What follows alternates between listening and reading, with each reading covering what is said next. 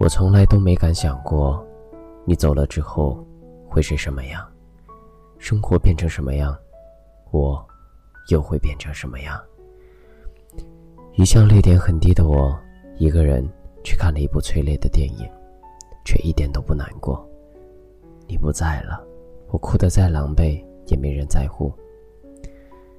去超市的路上，路过家电区，你看中的超级家庭影院还在那，还有那个你翻过无数次的佳木牌。你很苦恼，你说，如果在清朝开始存钱，现在肯定可以带回家了。现在好了，你什么都不用愁了。收银的胖阿姨笑着问我，为什么买这么多酒？她记得吧？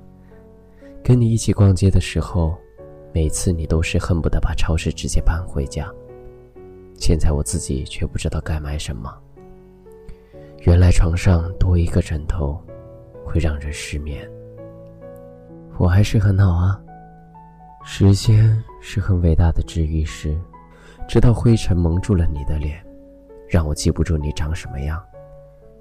我还是记得自己可以一个人吃饭，吃大餐，吃和你一起吃过的好东西。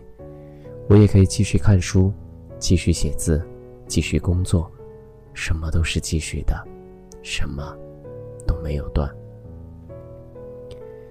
后来你养的鱼也死了，要不要把它也还给你呢？我一直想。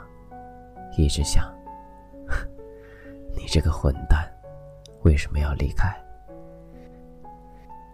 其实我一点都不难过，你离开，你来过，我才难过。